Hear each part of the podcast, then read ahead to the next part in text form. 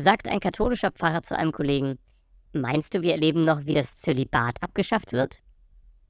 Der andere schüttelt bedächtig den Kopf und sagt, wir nicht, aber vielleicht unsere Kinder.